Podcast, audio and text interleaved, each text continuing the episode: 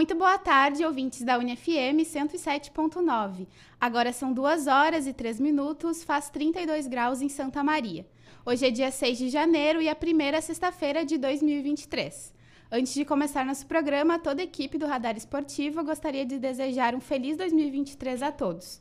Seguimos juntos por aqui mais um ano, atualizando você, ouvinte, sobre tudo o que acontece no mundo esportivo. Boa tarde e um feliz 2023. Está entrando no ar o Radar Esportivo, que está na grade da, U da UniFM todas as sextas-feiras. E vamos aos destaques do programa de hoje. Vamos conversar com o Juan Grins da Silva, jornalista esportivo, formado aqui na UFSM e também ex-participante do Radar Esportivo.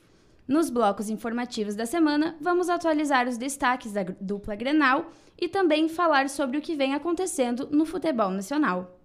No quadro Radar Histórico, falaremos sobre a Copa São Paulo de futebol, mais conhecida como Copinha, e relembraremos alguns dos jogos mais marcantes para o futebol brasileiro. Na reportagem dessa semana, tudo sobre o ano de 2022 de Raíssa Leal, a nossa fadinha, que cada vez mais vem conquistando o coração não só dos brasileiros, mas do mundo todo.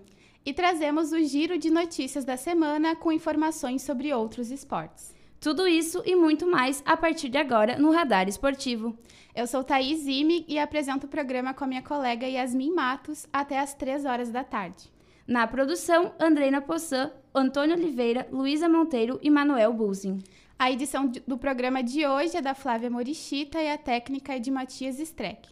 Lembrando que o Radar Esportivo é um projeto de extensão do Centro de Ciências Sociais e Humanas e tem a orientação da professora Viviane Borelli. Agora são 2 horas e 4 minutos e faz 32 graus em Santa Maria. O Radar Esportivo também está nas redes sociais. Você pode entrar em contato com a gente para enviar o seu recadinho. Curta a nossa página no Facebook, UFSM e siga nosso Instagram, arroba Radar Esportivo, e no Twitter, Radar UFSM. Estamos aqui no estúdio junto com o Juan, jornalista esportivo que se formou na UFSM e que também foi participante do Radar Esportivo, já esteve nesse, não nesse estúdio especificamente, mas no comando do programa algumas vezes. Boa tarde, Juan, vai ser um prazer conversar contigo nessa tarde. Boa tarde, Thaís, boa tarde também a Yasmin, boa tarde todo mundo que nos acompanha na UniFM. Fazia tempo que eu não dizia isso, hein, mas estava com saudade. Pois é, Estive no Radar Esportivo aí de 2018 até 2021. Saí ali um pouquinho depois das Olimpíadas. É, foi um prazer, assim, todo esse tempo que estive no projeto. E esse meu prazer também estar tá de volta. Então a gente vai conversar um pouquinho sobre a trajetória na graduação, no mercado de trabalho, enfim, vai também contar pra gente o que está fazendo da vida atualmente, enfim, perspectivas para o futuro, mas a gente vai começar então pelo começo queria que tu falasse como que surgiu o interesse pelo jornalismo, em especial o jornalismo esportivo, se era um objetivo teu antes de entrar no curso ou se tu foi se descobrindo ao longo da graduação. Não, foi, foi justamente uma coisa levou a outra, né, eu diria, porque sempre gostei de escrever, né, de ler e escrever, mas de escrever basicamente, eu gostei sempre de é, ler notícias, de, de, enfim, estar atualizado sobre o que estava acontecendo desde muito pequeno. Uh, e o que aconteceu foi que uma coisa acaba atraindo a outra. A minha irmã, formada em jornalismo também, ela é 10 anos mais velha que eu, então também já acompanhava mais ou menos o que se fazia no curso, como era o mercado e sempre foi algo que me chamou a atenção. Então, também por influência disso, mas também pelo meu gosto por esporte, né? Sempre desde que me conheço por gente também eu gosto muito de acompanhar várias modalidades esportivas principalmente futebol, mas também outras modalidades. Conhecer novas modalidades também é sempre é, um, um, algo que, que me agrada bastante, eu gosto de fazer. Então, assim, é, eu gosto de escrever, gosto de ler e gosto de esporte. O que, que eu posso fazer? Jornalismo. Então, é, é, foi meio que natural, foi um caminho natural. É verdade que é, o jornalismo ele é muito mais do que isso, que é um mercado pequeno, né? É sempre muito perigoso tu entrar em qualquer profissão. Qualquer profissão é muito, muito perigoso tu entrar focado em fazer em uma coisa e se tu não fizer aquilo tu vai ser, de repente, frustrado, vai se frustrar, é perigoso. Mas é, acaba que é difícil fugir, né? Acho que todo mundo que, que entra no radar por algum motivo tem um apreço pelo esporte, talvez não seja só pelo esporte, mas que tem um apreço pelo esporte. Então, foi meio que um. que, um, que não tinha outra opção, né? Não, não, não tinha como ir para um outro lado que não fosse jornalismo, por isso também. É, a gente acaba ficando meio relutante no começo, né, de não querer se fechar em uma caixinha específica. Mas uma coisa que eu notei durante a graduação foi que não bastava saber sobre esporte, a gente precisava comunicar, saber levar informação, né? Então não tinha outro caminho possível que não seja a experiência em rádio, enfim, outros projetos. Eu acho que saber sobre esporte às vezes não é suficiente, né? É, e, e isso é muito importante, né? Porque a gente todo mundo que acompanha o esporte acompanha a mesa redonda. E daí parece tudo muito fácil. Ah, no jogo o cara tá lá só dando opinião. Não é bem assim, né? Falar com o microfone é muito mais difícil do que parece. Não é como tá numa mesa, assim, com os amigos falando qualquer coisa. Tem uma responsabilidade e tem uma certa expectativa, né? Um certo é, temor de falar alguma coisa, ou às vezes foge uma palavra, principalmente no ao vivo, né? O rádio é muito ao vivo. É, praticamente sempre, é, essa programação é ao vivo, então existe esse medo.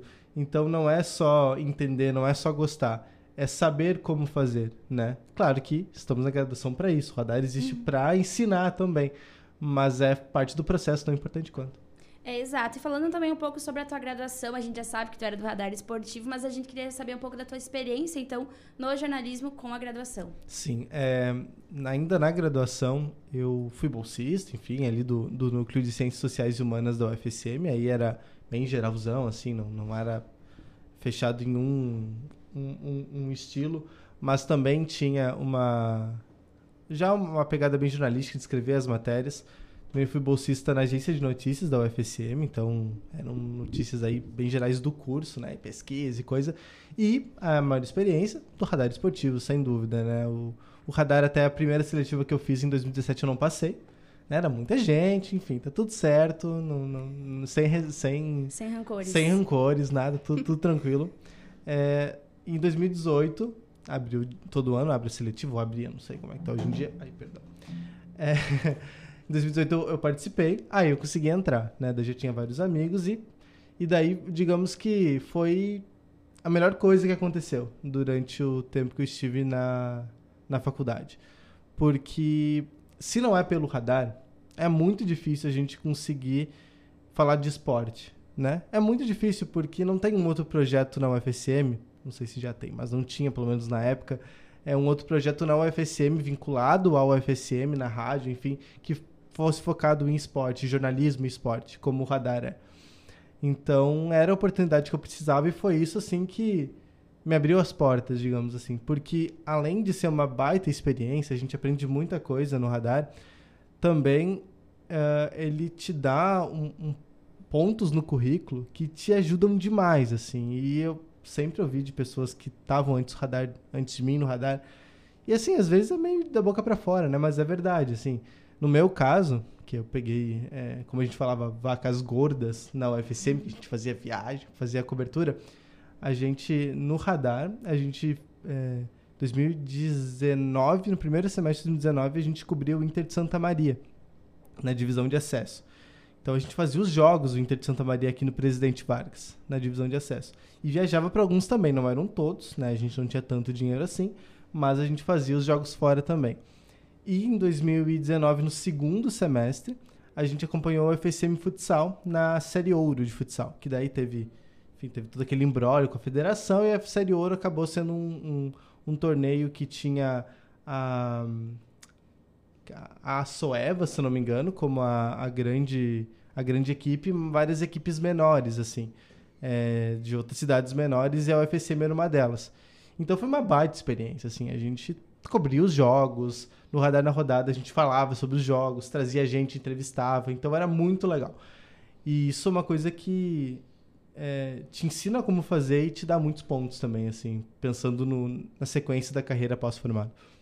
É, e a próxima pergunta era justamente sobre isso, como que essa experiência te ajudou no mercado de trabalho, porque é importante falar que o Radar Esportivo não é só o programa de rádio, né? É. Existe a parte de redação, planejamento para as redes sociais, enfim, todo tipo de redação, produção. Hoje são duas pessoas apresentando, mas por trás existem Sim.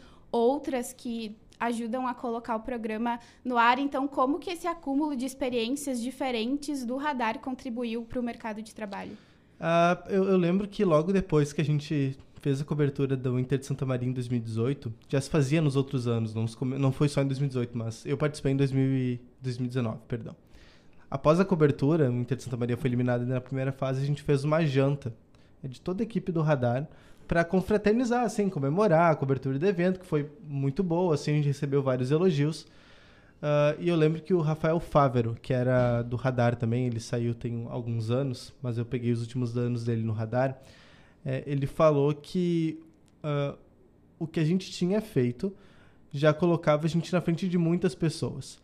Talvez não no não só na no currículo, mas a gente já perdeu o nervosismo, né? A gente já foi a campo, eu, eu, eu, fiz alguns jogos no campo, né, de reportagem de campo, então eu já tinha pego o microfone ao vivo, já tinha falado. Então, próxima vez que eu fizesse, se eu fosse trabalhar numa outra emissora futuramente, não seria mais a primeira vez. E isso já te coloca na frente em muitas situações. E não falo só não, não só do campo, mas do rádio Quantas pessoas saem da graduação e vão fazer um programa ao vivo pela primeira vez já formados? Sim. É muita gente que faz isso. E no radar ele te proporciona fazer isso, então ele te ajuda nesse sentido. Né? Ele também, tu já sai meio que sabendo fazer, já sabe qual é a rotina do rádio, como é um roteiro, como tu monta o roteiro, como tu, tu, tu produz ele, como é que é entrevista, entrevista ao vivo, por telefone, presencial. Já te dá uma bagagem muito grande, assim, por mais que seja poucas horas durante a semana, já te ensina como fazer isso, pesa muito. É, e a próxima pergunta era justamente sobre essas dificuldades, então, que a gente encontra. A gente sabe que o jornalismo esportivo é um dos mais concorridos, né, do, da área do jornalismo. Então, como tu acha que isso tu se destaca, assim, para o jornalismo esportivo? É... Desculpa, repete a pergunta que eu, que eu me perdi um pouco. Então, que o jornalismo esportivo é um dos, dos meios mais concorridos entre o jornalismo, Sim. né? E como tu acha que tu se destaca, assim, para trabalhar em, como jornalismo esportivo? É, eu penso que. É difícil. Mas eu, eu penso que o que te destaca é já ter feito. Porque é sempre aquela piada de que para ter experiência tem que ter experiência.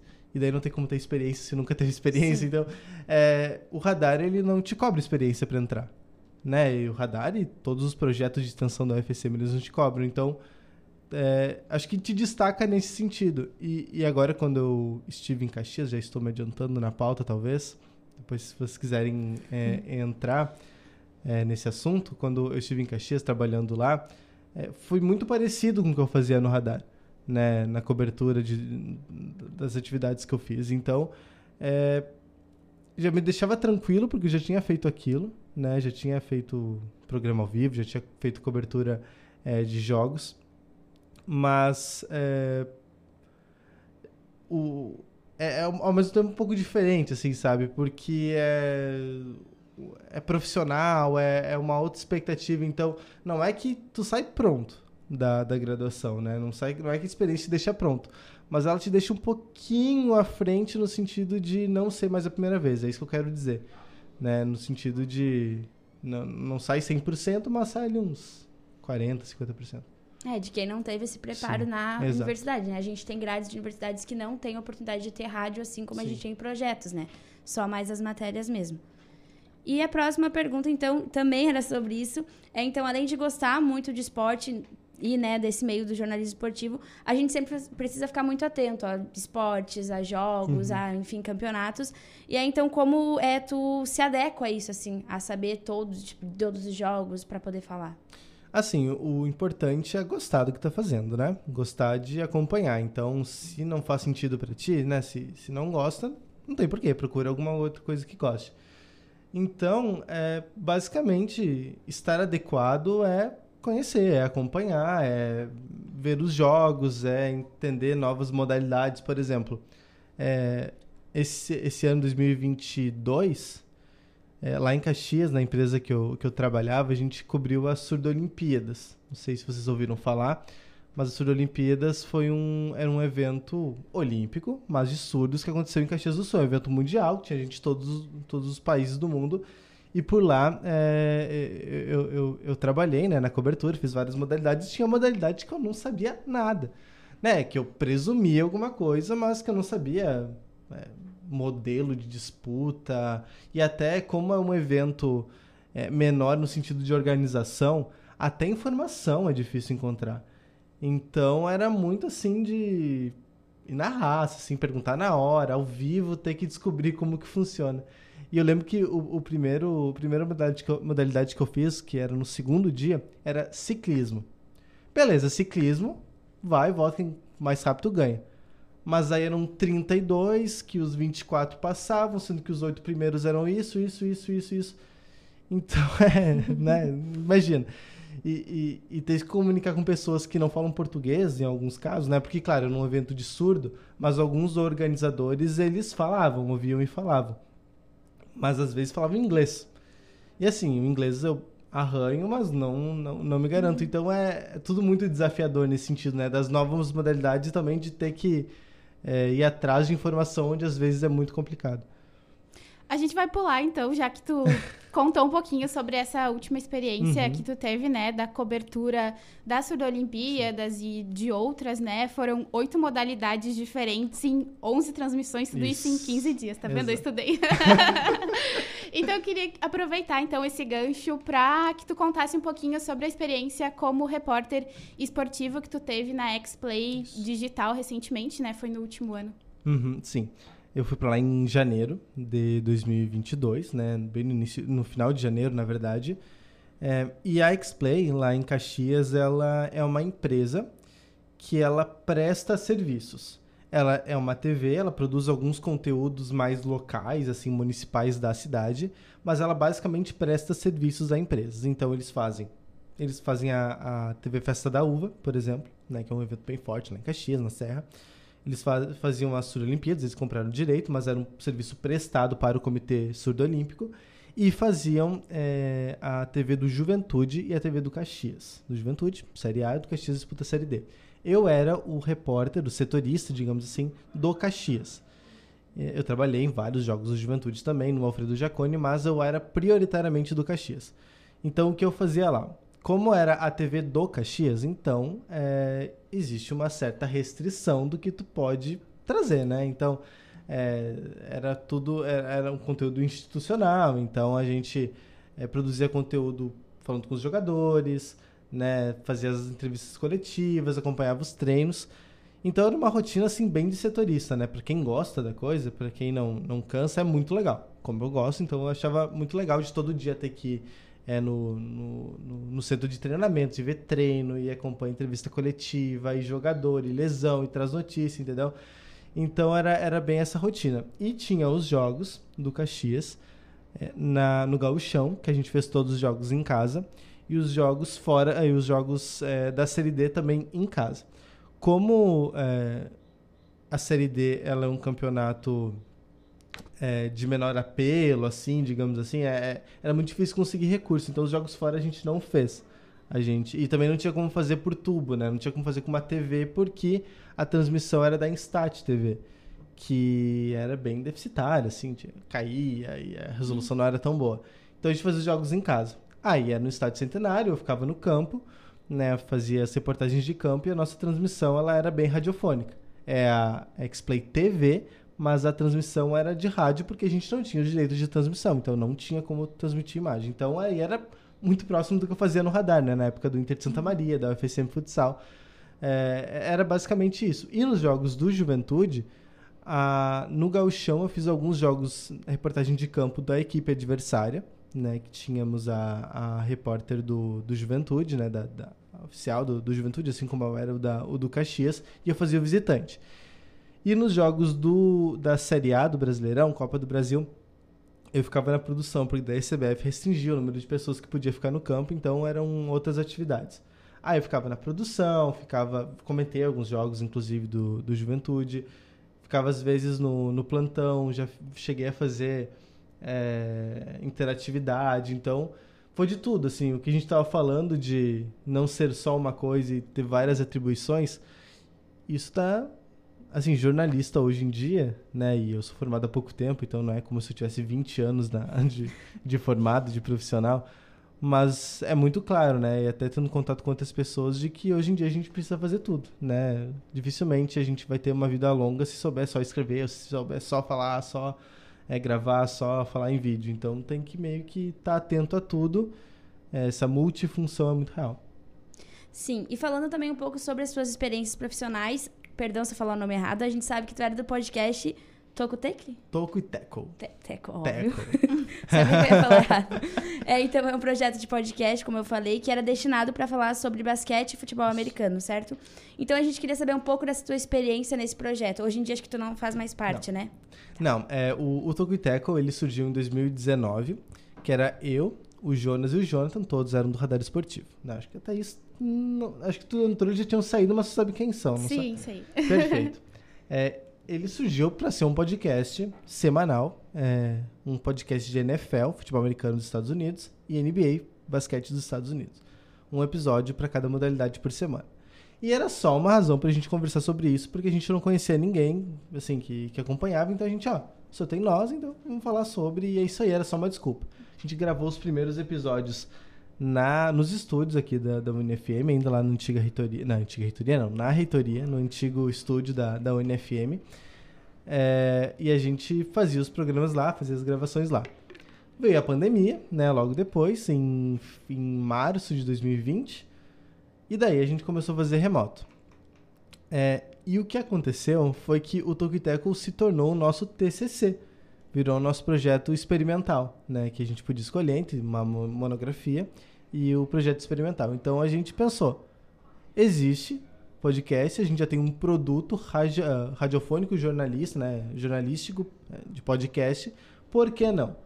Então a gente meio que pegou o Tokiteco e adaptou para virar o nosso eh, projeto experimental.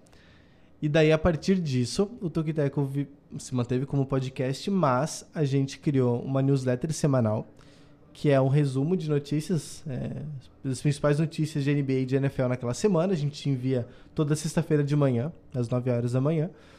E também a gente começou a produzir alguns conteúdos para redes sociais, para YouTube também. A gente chegou a fazer alguns vídeos, assim, só em vídeo. E o projeto ficou muito grande, assim, né? A ponto de a gente ter que aumentar a equipe.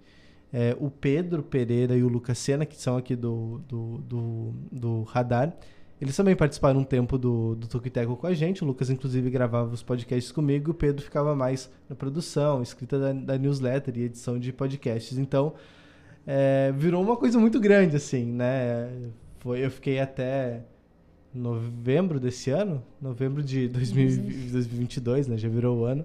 É, foram três anos muito bons, assim, porque era um trabalho pesado, assim, semanalmente. Eram só três, chegou a ser cinco pessoas, mas basicamente três pessoas a maioria, maior parte do tempo e era muito conteúdo.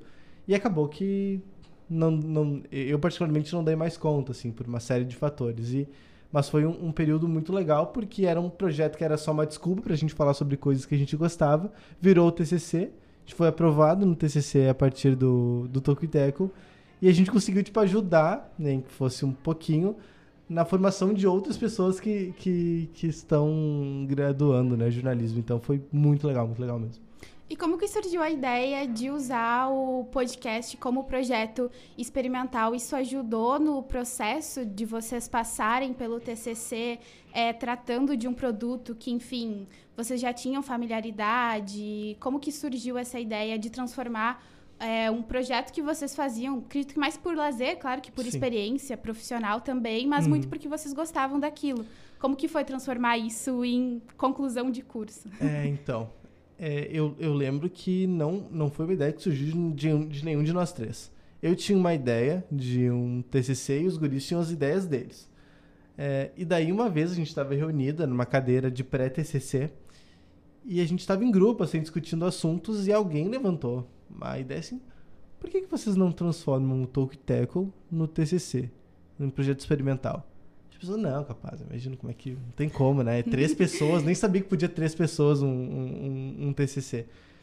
Enfim, mas a gente foi atrás, a gente conversou com o Michael, né? Que é o professor de rádio aqui da UFSM. Inclusive, um abraço pra ele. É. e foi ver se era viável, assim, o que, que podia fazer. Bom, e, e era viável. Claro que a gente precisou adaptar, né? Porque realmente seria pouco, se fosse só o podcast, teria que ser algo maior. E daí foi bem natural, porque daí a gente tinha. O Michael virou o nosso orientador. E daí, no meio da pandemia, a gente começou a fazer as reuniões online, né? Conversar, e a gente começou a expandir o projeto.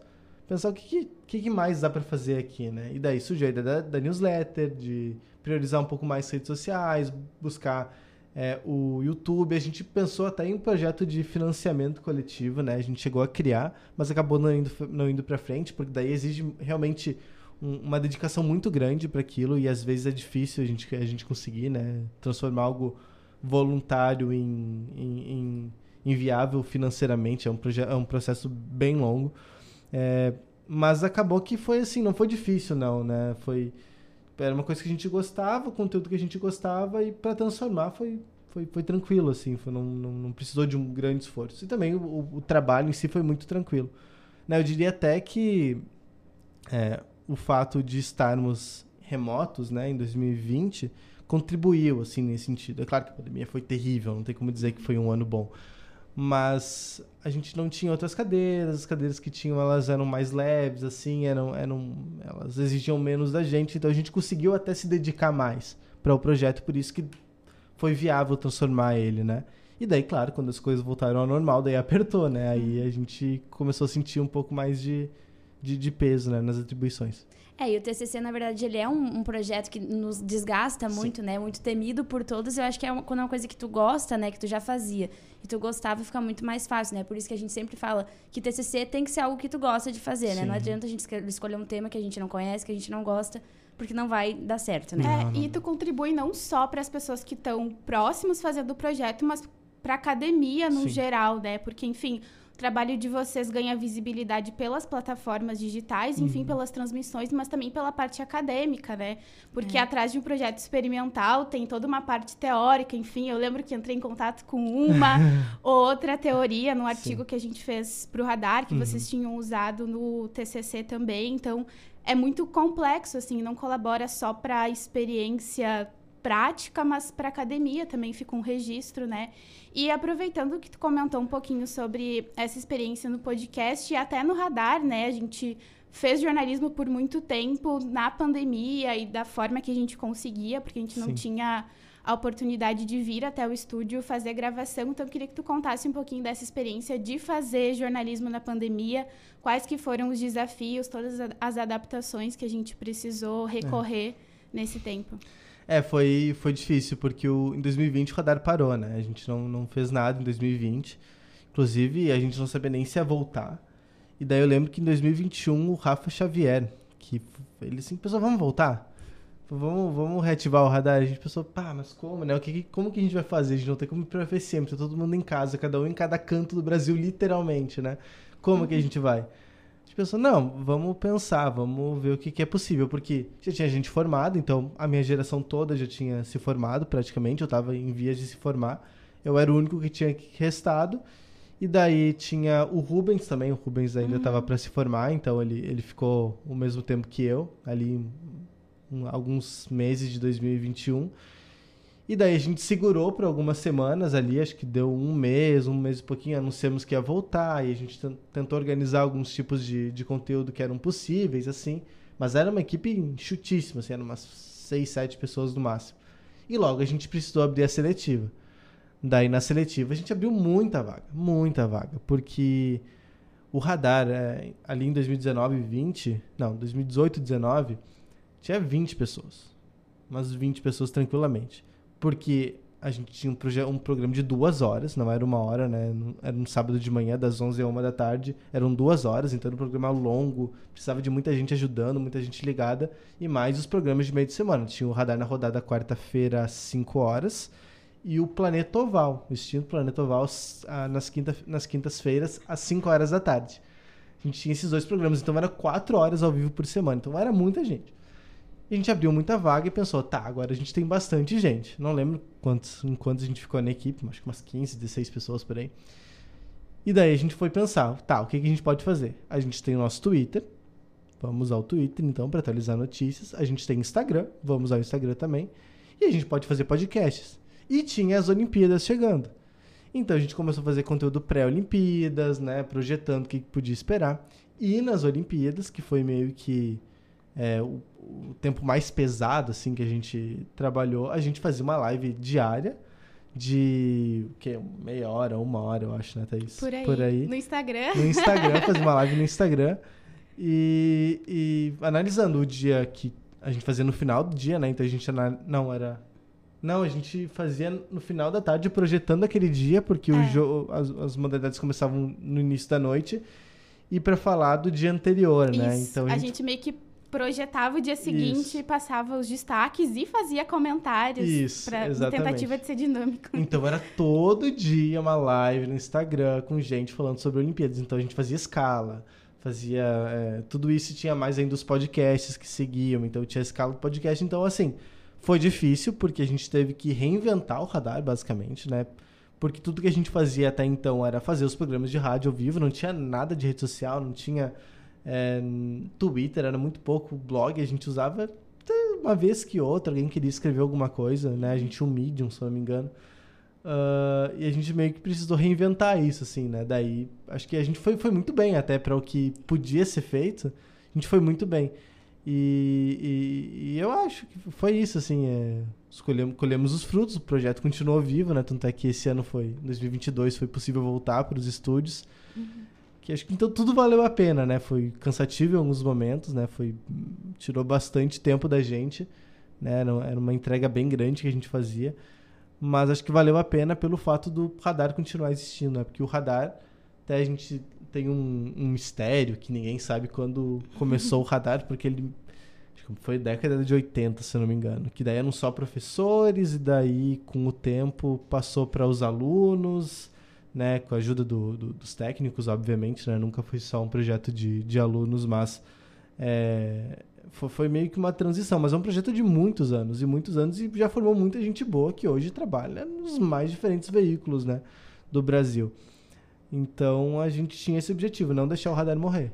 Tá aí. É. não- E muita e muita coisa permanece Sim. também, né? A possibilidade de fazer programas gravados, disponibilizar em formato de podcast. Eu acho que a gente começou a apostar muito mais nas Sim. plataformas digitais, tanto Spotify, enfim, Instagram, Twitter, depois da pandemia, porque a gente começou a ver os resultados, né? Claro Sim. que a gente não fala para milhares de pessoas, mas é muito legal acompanhar um ou outro feedback, né? A gente entendeu a importância do Twitter na época Sim. das Olimpíadas e das Paralimpíadas. A gente fazia todos os dias aqueles fios do Twitter atualizando todos os resultados dos brasileiros, enfim, o trabalho que tu comentou no Instagram, as transmissões ao vivo pelo YouTube, que Tinha foi a isso. minha primeira experiência foi fazendo transmissão ao vivo de forma remota, fazendo reportagem, plantão, enfim, os comentários. O pessoal se arriscou também na narração, tudo isso de forma remota, claro que nada se compara ao presencial, mas é uma experiência Sim. inicial que tu adquire super importante, né? É que, assim, é, a gente tá aqui para aprender a fazer, né? Se a gente for esperar resultados, assim, de muitas pessoas assistindo, acompanhando e curtindo, não, não faz sentido, né? Porque a formação é para isso, né? A gente tá aqui para entender. E eu diria que hoje o radar, vendo bem de longe, né, o que tem feito, faz, é, é muito mais próximo do que é o jornalismo hoje em dia. Porque ali até 2019 era rádio. E o que, que é só rádio hoje em dia? Nada é só rádio hoje em dia, né? Pouquíssimos veículos. E hoje, pô, já tem, o, já tem um blog mais ativo, volta e meia sai texto, Sim. e tem, a, tem cobertura no Twitter e Instagram. Claro que tudo na medida do possível, né? A gente não tem outras atribuições também, né? As pessoas estudam, tem bolsa e trabalham, estágio. Então é, é tudo na medida do possível, mas hoje eu diria que o radar ele é muito mais próximo do, do jornalismo atual do que era três, quatro anos atrás, né? Três, an- três, quatro anos atrás era muito mais cômodo. Hoje é, precisa utilizar mais as redes sociais e o radar acho que faz isso muito bem.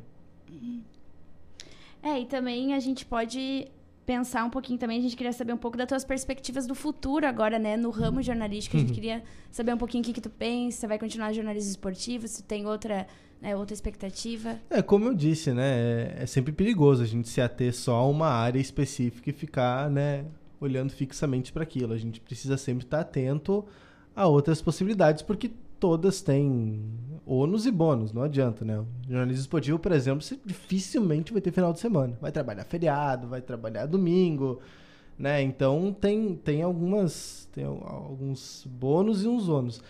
Então, o, o que eu olho pro futuro da minha carreira, eu obviamente quero seguir na área, né? Quero seguir trabalhando como jornalista, mas é, não descarto outras áreas, né? Jornalismo geral, polícia, cultura, isso tudo eu acho que é importante a gente estar, tá, porque tá atento, porque é, acaba que tudo a, a gente se forma em jornalismo para trabalhar tem assessoria, em marketing e tal.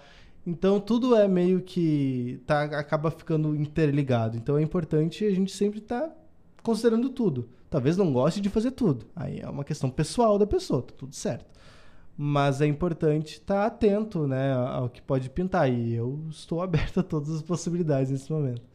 É, sim, agora no radar também a gente falando sobre textos, a gente também está trabalhando, tá né, tentando voltar para o Medium, então a gente está uhum. fazendo texto, então a gente aprende também, né? Sim. Eu também não sou uma pessoa muito que gosta de texto, mas a gente está, né, trabalhando com o Medium, com a rádio. Então, que nem a Thaís falou, a gente coloca os programas agora no Spotify, Sim. que eu acho que também é muito importante para a gente poder também dar oportunidade, por exemplo, para o entrevistado escutar, Sim. né? Que eu acho que isso antes a gente não tinha, né? Sim. Então, quando vem entrevistado, depois mandar o programa, acho que isso é muito interessante, assim como a gente aprendeu com a pandemia, né? Sim, sim. Pra gente poder divulgar. É, e, e o Spotify ele é muito democrático nesse sentido, né? Porque antes colocava-se no, no SoundCloud ou no Mixcloud. Que ninguém acessava. Que ninguém acessa. Vamos lá. Era só para pegar o link e colocar no Sim. Facebook e torcer para se alguém vai ver. Então o Spotify ele é muito mais fácil nesse sentido, né? Coloca é, e já e tá ali. a gente ali. consegue ver quantos acessos tem, qual programa deu certo, qual programa não deu tanto, né? Os da Copa a gente teve bastante mais acesso do que os outros, Sim. então a gente conseguia ver, né? Essa cobrança, né? Essa, uhum. O que é muito legal, né? Sim. E, e uma coisa que é importante dizer, né? Eu falei muito em jornalismo, mas o radar, ele é todas as áreas da comunicação. Então, uhum. é, a gente fala jornalismo porque sou formado em jornalismo, então é essa área que eu conheço, né? Não posso falar sobre as outras, mas tem assim função para todo mundo, né? Se tem Instagram precisa de, de design, se tem Twitter precisa de planejamento, precisa alguém pensar, precisa alguém até viabilizar algumas maneiras de, sei lá, de, de produção de conteúdo. Tipo, ah, o que, que planejar, o que, que a gente vai fazer agora? Então é são o radar tranquilamente tem espaço para todas as áreas da Sim. comunicação e até assim, se desse para expandir, deve, deve trazer educação física, alguém para explicar, sei lá, condicionamento físico. acho que é, tem espaço para todo mundo, na verdade, né? Todo mundo, acho que pode pode e deve entrar no radar desde que, que, que goste né, de esporte e acho que tem algo para contribuir. Importante deixar isso muito claro. Né? É, inclusive a gente já trouxe, né, o pessoal do FCM Futsal, do preparo, do preparo esportivo, né, preparo físico, uhum. e eles comentaram, ah, como seria legal um projeto nosso, assim, né, Sim. né, para eles poder comentar sobre isso, que é outra parte, né, uhum. não é uhum. só o jogo, mas que é muito importante também, né. Sim, é uma coisa que se fala pouco, né, Exato. se fala muito pouco sobre preparação esportiva, alguém que tem a propriedade para falar, a gente dá pitaco, assim, né, mesa de bar, mas alguém que entenda a lesão e ah não esse cara ele teve um estiramento na coxa ou ele precisa ficar uma semana treinando. Por quê? Sabe? Acho a que linguagem técnica é né? fa falta um pouco nesse sentido né? Chegar na parte mais clínica da coisa não ficar só no superficial que é o que a gente sabe e eu acho que também chegar nas pessoas que estão próximas da gente, é. né? Falar sobre preparo físico com alguém que está aqui na UFSM, Isso. falar sobre alguma área com pesquisadores aqui que estão trabalhando Isso. na UFSM, né? Algo que a gente sempre tenta manter a própria ênfase no esporte local, Isso. né? Aqui de Santa Maria, que sempre foi uma característica do radar. E é muito legal quando a gente trabalha com algo próximo, né? Uhum. Imagino que tu tenha tido essa experiência também lá em Caxias, trabalhando Sim. com Juventude, enfim, com o Caxias, que eram times da cidade, né? Então, trabalhar com algo próximo é bem legal, porque abre espaço, né, pra gente trazer coisas que não foram veiculadas ainda, né? Tipo, novas histórias, enfim, novas per perspectivas sobre os assuntos, então acho que é bem interessante é, também. A, a, Universidade Federal é de Santa Maria, então é da uhum. cidade, né? A gente deve algo a Santa Maria, assim como a cidade deve algo ao UFSM. Então é, essa troca ela tem que acontecer. Né? O, a gente sempre batia muito na tecla de que o, o, o, a, o radar, ele. Claro, ele fala de dupla Grenal, porque a gente não consegue ficar o ano todo falando de esporte local, porque não tem tanta coisa assim, infelizmente, né? Em Santa Maria. O esporte ele não é tão prolífico mas é, sempre que tiver, dá essa moral, né? Pô, o Inter Santa Maria tá aí na segunda, tá na, na divisão de acesso tem uns anos já, mas, é, pô, acho que precisa falar sobre, né? Trazer um pouco, falar com os caras. A UFSM Futsal também nativa há alguns anos já, sempre disputando os campeonatos, né? Por vezes chegando um pouco mais longe que aqui, ali com todas as dificuldades que existem, né? A gente sabe que é, as universidades públicas têm questões hoje em dia, então é, é difícil, mas a gente precisa valorizar. O atletismo da UFSM também sempre foi muito forte né? Acho que é interessante essa troca, né? Trazer para cá, a gente falar sobre eles, tentar buscar algum tipo de parceria. Na, nas Olimpíadas a gente trazia o pessoal do atletismo, né? Eles uhum. participaram de algumas, alguns, algumas, alguns programas com a gente de, de conversar, né? Sobre o, alguma análise. Eu lembro que o... Eu esqueci o nome dele, mas o, o rapaz que ele é da, da canoagem aqui de Santa o Maria. Luiz Fernando, o professor Luiz Fernando. Isso, Luiz Fernando também. Eu lembro que ele participou, a gente falou bastante sobre, sobre canoagem também, né? Ele até explicou a diferença com o remo, que tem muita gente que faz, uhum. é, faz essa, essa confusão. Então, é, procurar os atores daqui acho que faz parte do que o radar esportivo é. Exato, a conversa está muito boa, mas a gente vai ter que encerrar por aqui, então, a nossa conversa com o Juan. A gente agradece a participação, agradece então relembrar, né, todo o teu tempo de radar, né, toda a tua experiência profissional. E é isso, muito obrigada, então, por estar conosco. E é isso aí, agora são 2 horas e 43 minutos. E a gente vai, então, pro...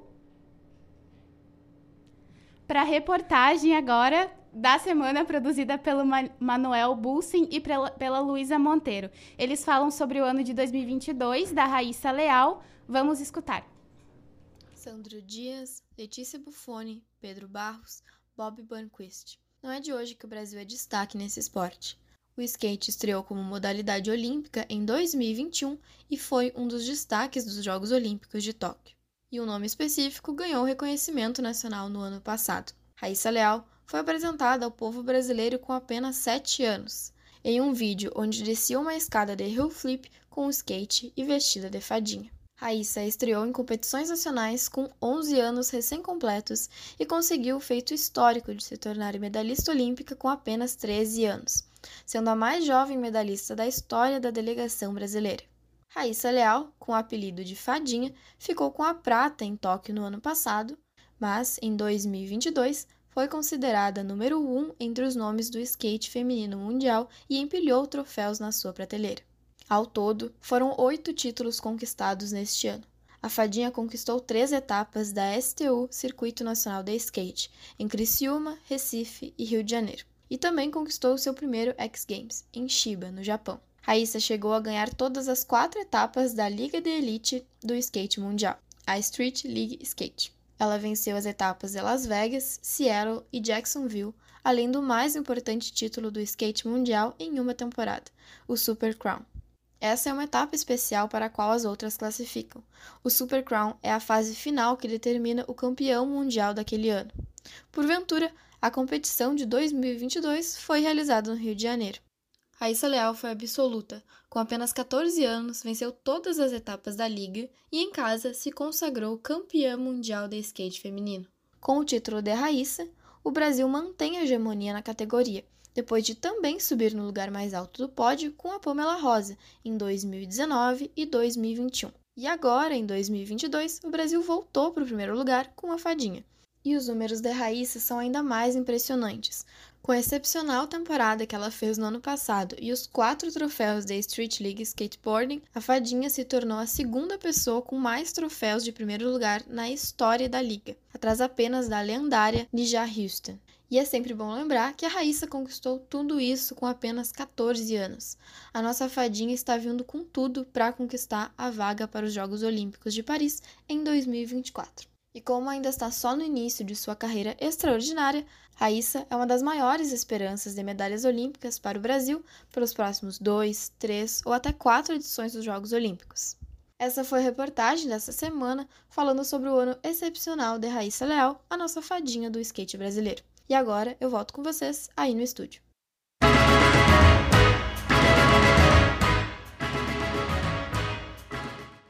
Então, essa foi a reportagem da semana, produzida pela Luísa e pelo Manuel. Agora são 2 horas 47 minutos, faz 32 graus em Santa Maria. E agora vamos ouvir sobre o que está acontecendo no nosso Brasil quando falamos de futebol e competições nacionais. Quem traz todas as informações para a gente é o Antônio Oliveira. Boa tarde, Thaís. Boa tarde, Yasmin. E boa tarde a todos os ouvintes da UniFM. Em falta de competições, a atenção fica toda voltada para o mercado de transferências, que está muito movimentado como de costume. No Rio de Janeiro, o Flamengo anunciou a volta do meio-campista Gerson, que estava no Olympique de Marseille da França. O jogador fez parte do super elenco da equipe que conquistou o Campeonato Brasileiro e a Libertadores em 2019. Outra negociação envolvendo o rubro-negro é a saída em definitivo do zagueiro Tuller, que disputou a última temporada no Vissel Kobe do Japão. Após um ano de empréstimo, o clube japonês vai acionar os direitos de compra e vai adquirir o jogador, que não disputa mais nenhuma partida pelo Flamengo. Assim como o Flamengo, o Fluminense teve uma semana discreta no mercado de transferências e anunciou apenas um reforço. Trata-se do meia Giovani, que estava no Ajax e teve passagem pelo Santos.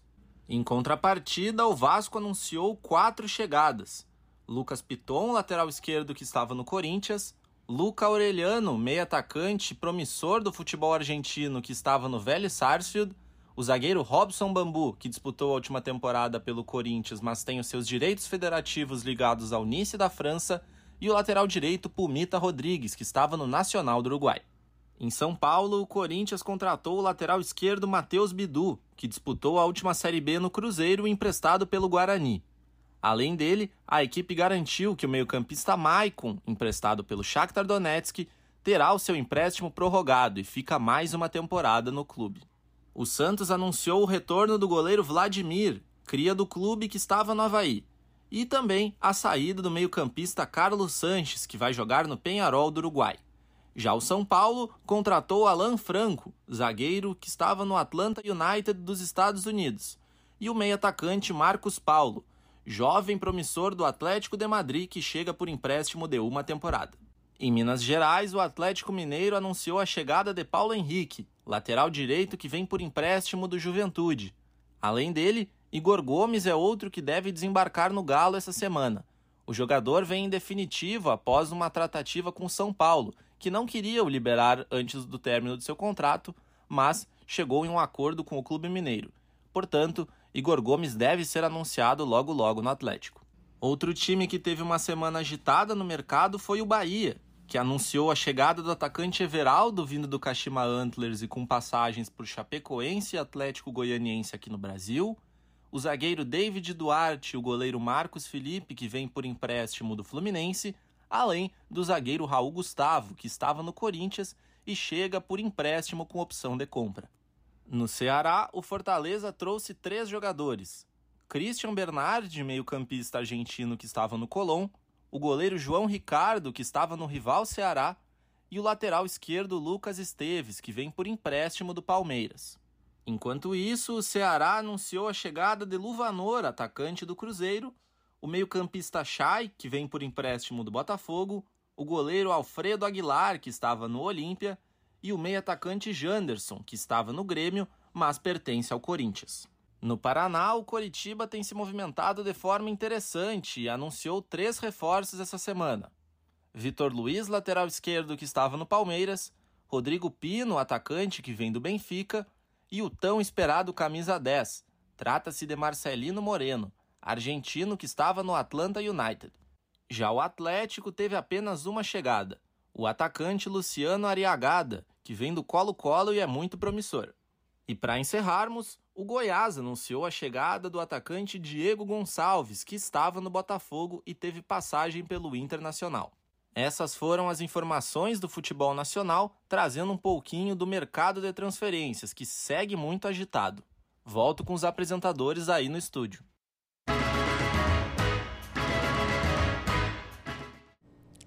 Esse foi o Antônio Oliveira com as últimas informações do futebol nacional. E chegou a hora do radar histórico, feito por Andreina Poçan.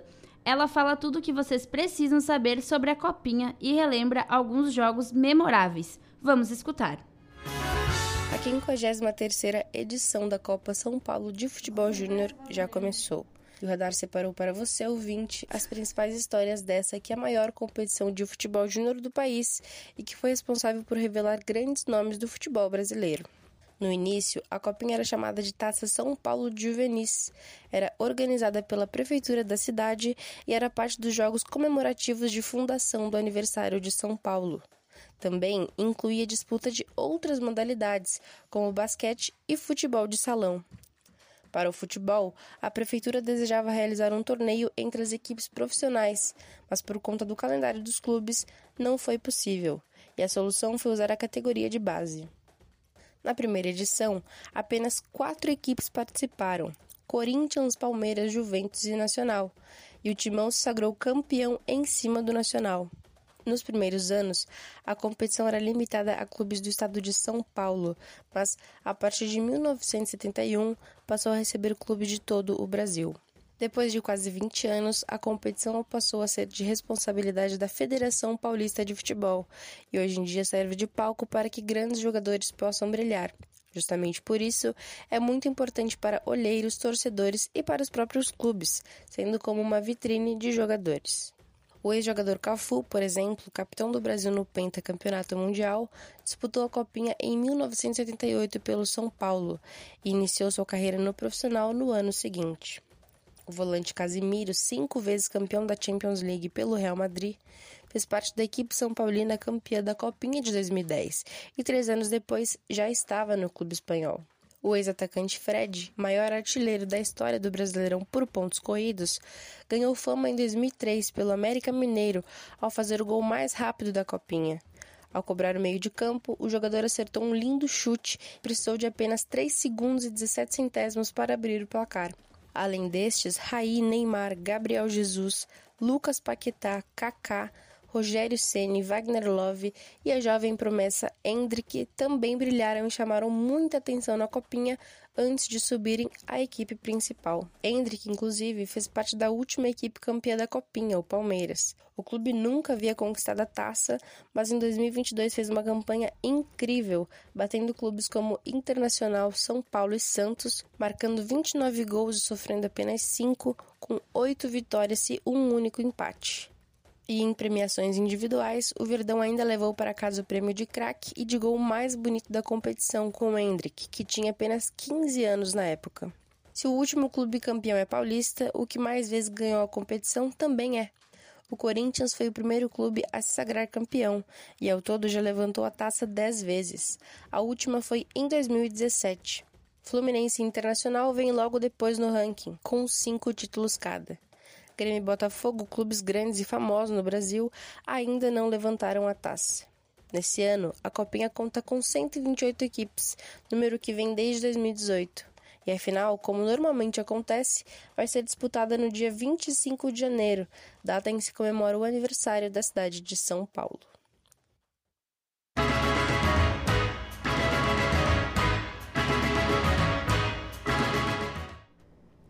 Esse foi o Radar Histórico da semana, com produção de Andrei Napossan. Agora são 2 horas e 55 minutos, faz 32 graus em Santa Maria. E vamos agora com as últimas notícias da dupla Grenal. E quem traz pra gente todas as informações sobre os times é o Manuel Buzin. Boa tarde, Thaís. Boa tarde, Yasmin. E boa tarde também para todos os nossos ouvintes aqui da UniFM. Vamos agora com os informes da última semana da dupla Grenal. E começamos com o Grêmio, que apresentou nessa quarta-feira, dia 4 de janeiro, a sua grande contratação para 2023. O uruguaio Luiz Soares, El Pistoleiro, ex-jogador de Liverpool e Barcelona, foi recebido na Arena do Grêmio por mais de 30 mil tricolores.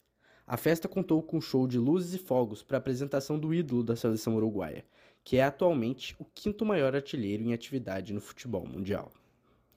Luiz Soares chega a Porto Alegre depois de uma temporada de 8 gols em 16 jogos pelo Nacional do Uruguai e diz que veio para mudar o Grêmio de patamar. Luizito deixa claro que um de seus objetivos é uma vaga na Copa Libertadores, sob sessão, e traz consigo a expectativa de milhares de torcedores gremistas que querem voltar à elite do futebol brasileiro com perspectiva de disputar títulos. Desde que Soares desembarcou em Porto Alegre, foram dois treinos do técnico Renato Gaúcho. O Uruguai até trabalhou com bola, mas na maior parte do tempo apenas realizou trabalhos físicos. Contudo, não deve demorar para vermos a estreia do craque com a camisa tricolor. A estreia do atacante está prevista para o dia 17 de janeiro, pela decisão da Recopa Gaúcha na Arena do Grêmio, contra o São Luís. Ademais, na manhã dessa quinta-feira, também foi incorporado ao elenco do Grêmio o lateral direito Fábio, contratado após defender o Nantes da França na última temporada. O lateral assinou o contrato de duas temporadas, mesmo tempo de vínculo da estrela uruguaia. Os dois reforços participaram da roda de troca de passes, mas logo rumaram para outro gramado para a realização de trabalhos físicos. Já do lado vermelho de Porto Alegre, o clima segue morno. O Inter adota postura cautelosa após perder a contratação do uruguaio Lucas Romero. A diretoria valoriza a manutenção de Wanderson junto ao Krasnodar da Rússia e alega que analisa o mercado muito minuciosamente. O Internacional segue com apenas Mário Fernandes anunciado, mas são esperados ao menos mais três reforços para a disputa de quatro campeonatos em 2023. Dentre eles, a Copa Libertadores da América. Entre os jogadores que se enquadram no perfil do Colorado estão os colombianos Juan Quinteiro, ex-River, e o volante do Al Hilal e ex-Flamengo, Gustavo Cuellar. Enquanto a busca por contratações segue lenta, o técnico Mano Menezes vai preparando a equipe para a estreia no Gauchão, diante do Juventude, em casa, no Beira-Rio. Neste sábado, o Inter realiza jogo treino às 10 horas da manhã contra o Barra SC, no CT Parque Gigante. Esses foram os informes da dupla Grenal. Volto agora com os apresentadores.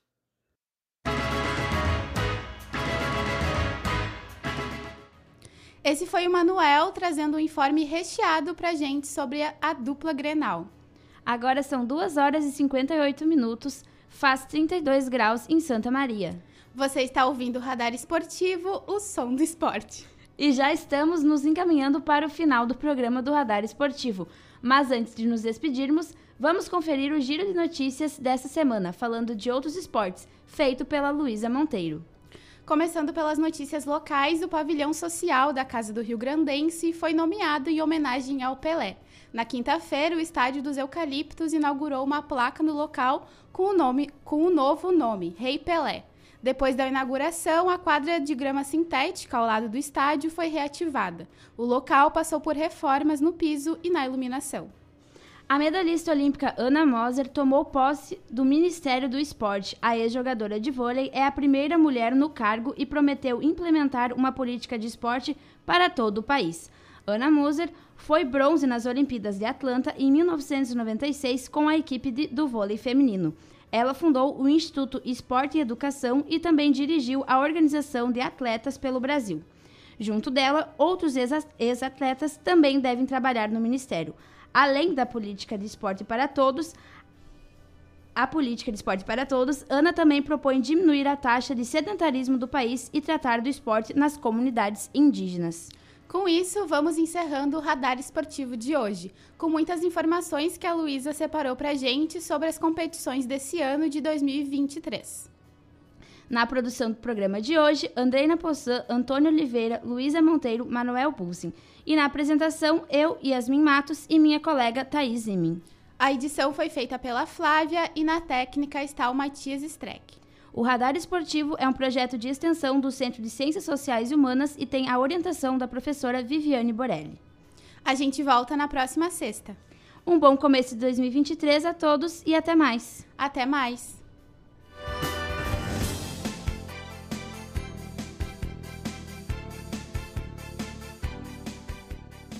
Você acabou de ouvir o programa Radar Esportivo, o som do esporte.